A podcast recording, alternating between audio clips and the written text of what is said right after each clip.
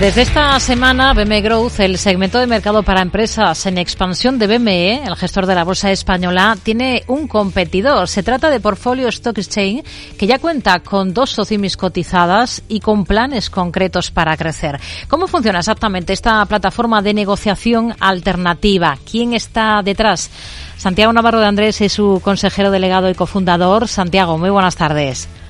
Hola Rocío, muy buenas tardes. Muchas gracias por la invitación. Bueno, ¿habrá quien les tilde a ustedes de ser un BME Growth 2.0 o un BME Growth digital? ¿Es esto, Portfolio Stock Exchange? Nosotros la verdad es que cuando empezamos a diseñar Portfolio hace más de tres años, eh, como nos veíamos más, es una, o como nos vemos más, una plataforma internacional con un componente tecnológico muy alto y que lo que buscamos es ensanchar el mercado y conseguir eh, atraer nuevos emisores a España, ¿no? sin importar la jurisdicción. En ese sentido, eh, vemos las plataformas tradicionales como mercados más regionales y un poco más eh, pues con otras tecnologías y otros procesos. Entonces, bueno, queremos diferenciarnos bastante.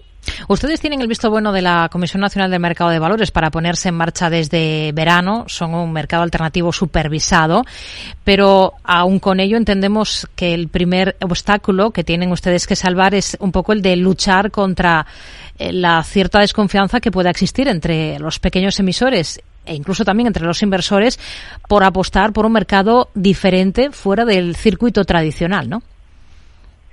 Sí, por supuesto, como todo mercado en lanzamiento, pues ahora tenemos que ir ganando cuota de mercado e ir consiguiendo nuevos emisores, pero es verdad que durante el último año y medio, ya durante el proceso de autorización, eh, fuimos contactando con, emisores hasta crear una lista de, proyectos y empresas muy interesantes que se irán viendo en los próximos meses, de los cuales estas dos primeras, Round Robin y Raven 7, pues son las, las, las que han iniciado ¿no? y las que han debutado en, el mercado.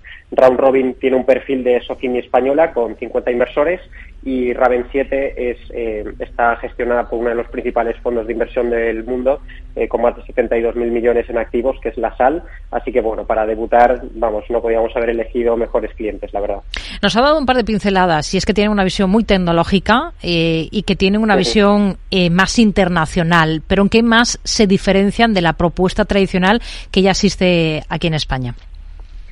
Sí, aparte de, poder aceptar emisores e inversores de cualquier parte del mundo, nosotros hemos hecho un gran esfuerzo por eh, absorber intermediarios que veíamos que no estaban aportando demasiado valor. De manera que hemos conseguido reducir los costes de salida a bolsa y de mantenimiento anual entre un 60 y un 90%, con lo cual esto es una reducción muy significativa que va a permitir que otros emisores u otros tamaños que hasta ahora pues no se podían plantear salir al mercado como una opción, ahora sí que lo van a poder hacer desde la perspectiva del coste. Además, lo que hemos hecho trabajando con, la Comisión Nacional del Mercado de Valores durante estos años es adaptar los requisitos, tanto de entrada en el mercado, eso como de permanencia, eh, pues hablando del requisito de free float o de contar con un proveedor de liquidez, eh, o a la hora de pedir cuentas auditadas por determinadas compañías para asegurar la calidad de los, de los valores y, de, las, de las cuentas. Eh, vamos, estos valores nos van a diferenciar mucho y, vamos, mm, es una de nuestras banderas, la calidad del producto y la calidad de los documentos que, se vean en el mercado. Por ahondar un poquito más en esto que nos cuenta, en lo que tiene que ver con el free float, por ejemplo, en el capital libre que circula en, en el mercado, em, ¿no requieren un mínimo exactamente ustedes? Cuéntenos un poquito más. Exacto. Nosotros lo que hemos visto, eh, analizando sobre todo las otras plataformas, es que, em, bueno, como toda empresa, cada una tiene su modelo de negocio, su propio plan y, es muy difícil encorsetarlas bajo unas mismas reglas que sean uniformes para todos, ¿no? Cada empresa es de su padre y de su madre y hay que ser capaz, y eso queríamos nosotros, adaptarnos y ser flexibles para cada una de ellas. Entonces, por ejemplo, en el caso de las Socinis no hay free float, no hay ningún requisito de free float mínimo porque son vehículos pues, de un horizonte largo, em, que a veces tienen un inversor, pero a veces claro, los inversores están por encima en el fondo que, es dueño de esa con lo cual no son directamente propietarios a nivel del vehículo.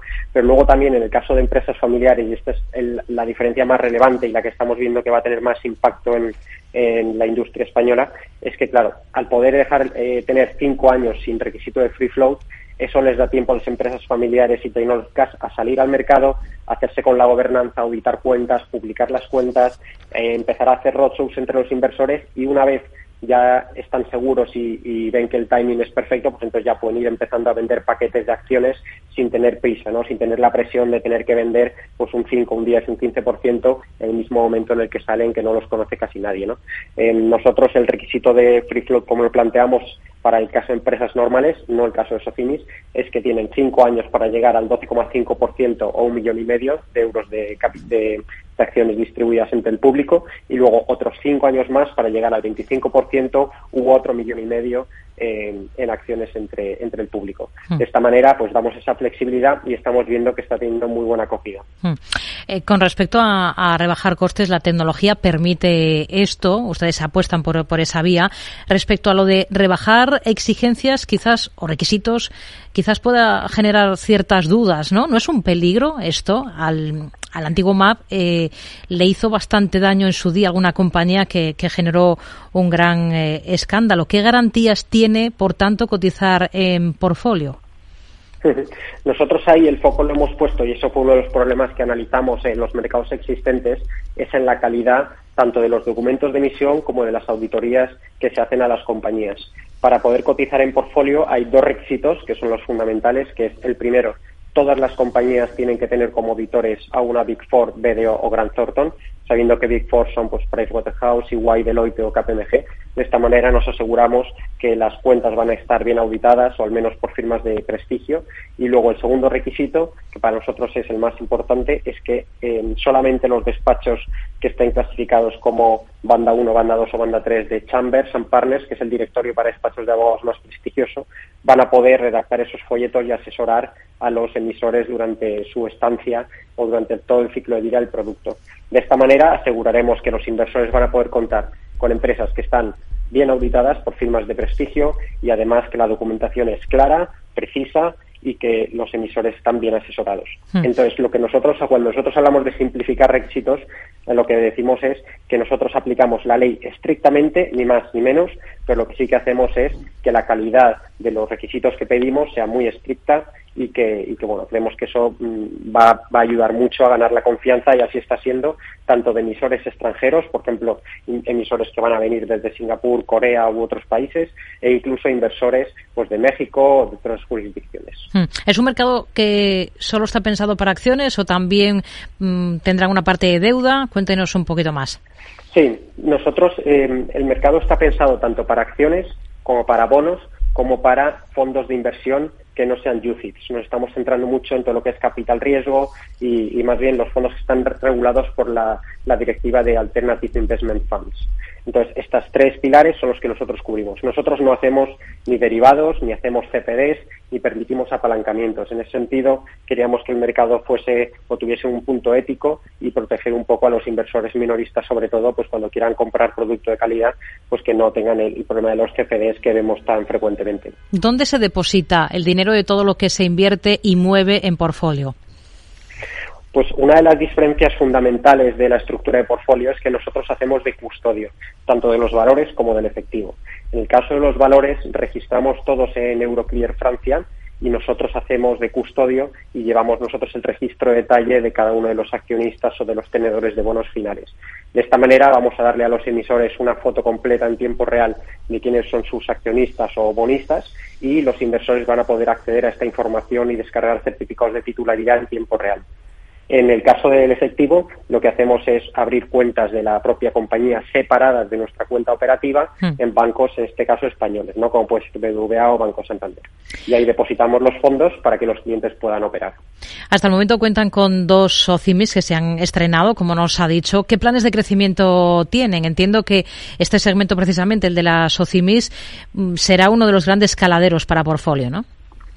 Exactamente. Hemos identificado una oportunidad muy buena en el segmento de las SOCIMIS, no tanto, no solo porque en España la inversión inmobiliaria es muy fuerte y el vehículo SOCIMI está funcionando muy bien, sobre todo cuando se compara con otros países, está permitiendo atraer muchísimo dinero a, a España y sobre todo está dotando de mucha transparencia y ayudando a fijar el precio de los activos inmobiliarios. Ese es un pilar que para nosotros es muy importante, es un régimen que no solo está en España, sino en toda la Unión Europea, incluso fuera de la Unión Europea, y entonces vamos a hacer todo lo que esté en nuestra mano para atraer todo lo que podamos de este segmento. ¿no? Además de esto, El segundo pilar que estamos trabajando mucho son las empresas familiares, luego también las empresas con una base tecnológica que vean en nuestro mercado, en ese toque tecnológico que tenemos, pues un valor adicional y que puedan, por ejemplo, incluir a todos sus clientes en el accionariado y nosotros tenemos la capacidad que hasta ahora no era posible de procesar, por ejemplo, 10.000 eh, cuentas de valores o 10.000 procesos de KYC, de apertura de cuenta de valores en un día eh, y eso antes no era posible. Entonces creo que vamos a ver oportunidades muy, muy buenas. Luego, por supuesto, todo lo que tiene que ver con bonos estructurados, programas de deuda grandes de bancos eh, y de empresas y también los fondos de inversión que comentábamos que, que bueno, tendremos tanto españoles como extranjeros. Además de nuevas compañías, ¿aspiran a llevarse cotizadas que ya están en BM Growth o en el segmento similar de Euronext? ¿Ese es el objetivo? Bueno, nuestro objetivo es conseguir cliente nuevo y sobre todo eso, traer o dar la posibilidad a esos perfiles que no tenían eh, posibilidad de acceso a los mercados de capitales, aun siendo empresas de muy buena calidad, pues el tema de los costes o la complejidad en entender las obligaciones de, reporting, eh, pues les dificultaban esta o les, les o sea, eh, se les hacía muy cuesta arriba, ese es nuestro principal objetivo. Y por supuesto, claro, la ventaja que tenemos es que al, crear un mercado pues que es más barato, más fácil de utilizar y que trata mejor a los clientes o que busca que de verdad que el cliente esté como en casa, pues obviamente pues empresas de otros, de otros mercados pues también están preguntando y, haciendo el proceso para cambiarse. Hmm. Más fácil de utilizar exactamente un minorista que ahora mismo eh, nos esté escuchando y le pueda interesar. ¿Qué tiene que hacer exactamente? ¿Descargarse la plataforma? Pues el minorista da igual en el país en el que esté. Lo que va a tener que hacer es entrar a través de nuestra página web www.portfolio.exchange y ahí verá el proceso para abrirse una cuenta de valores, hacer todo el proceso de KYC con foto del DNI por delante y por detrás, eh, le haremos las preguntas para luego los pagos de cupones, dividendos, para que no haya que estar pidiendo la información continuamente, lo hacemos todo de una. Eh, y ahí verá que puede tener abierta ya la cuenta de valores, depositar el dinero y empezar a operar. Entonces, es un proceso muy sencillo, en menos de 24 horas tiene la cuenta abierta y, ya te digo, que da igual el país en el que esté, que todo, todos los países funcionen igual. ¿A un año vista qué volúmenes esperan estar moviendo? Pues nosotros eh, esperamos tener más de 40 emisores para este primer año, llegar a los 80 e incluso sobrepasarlo para el año que viene.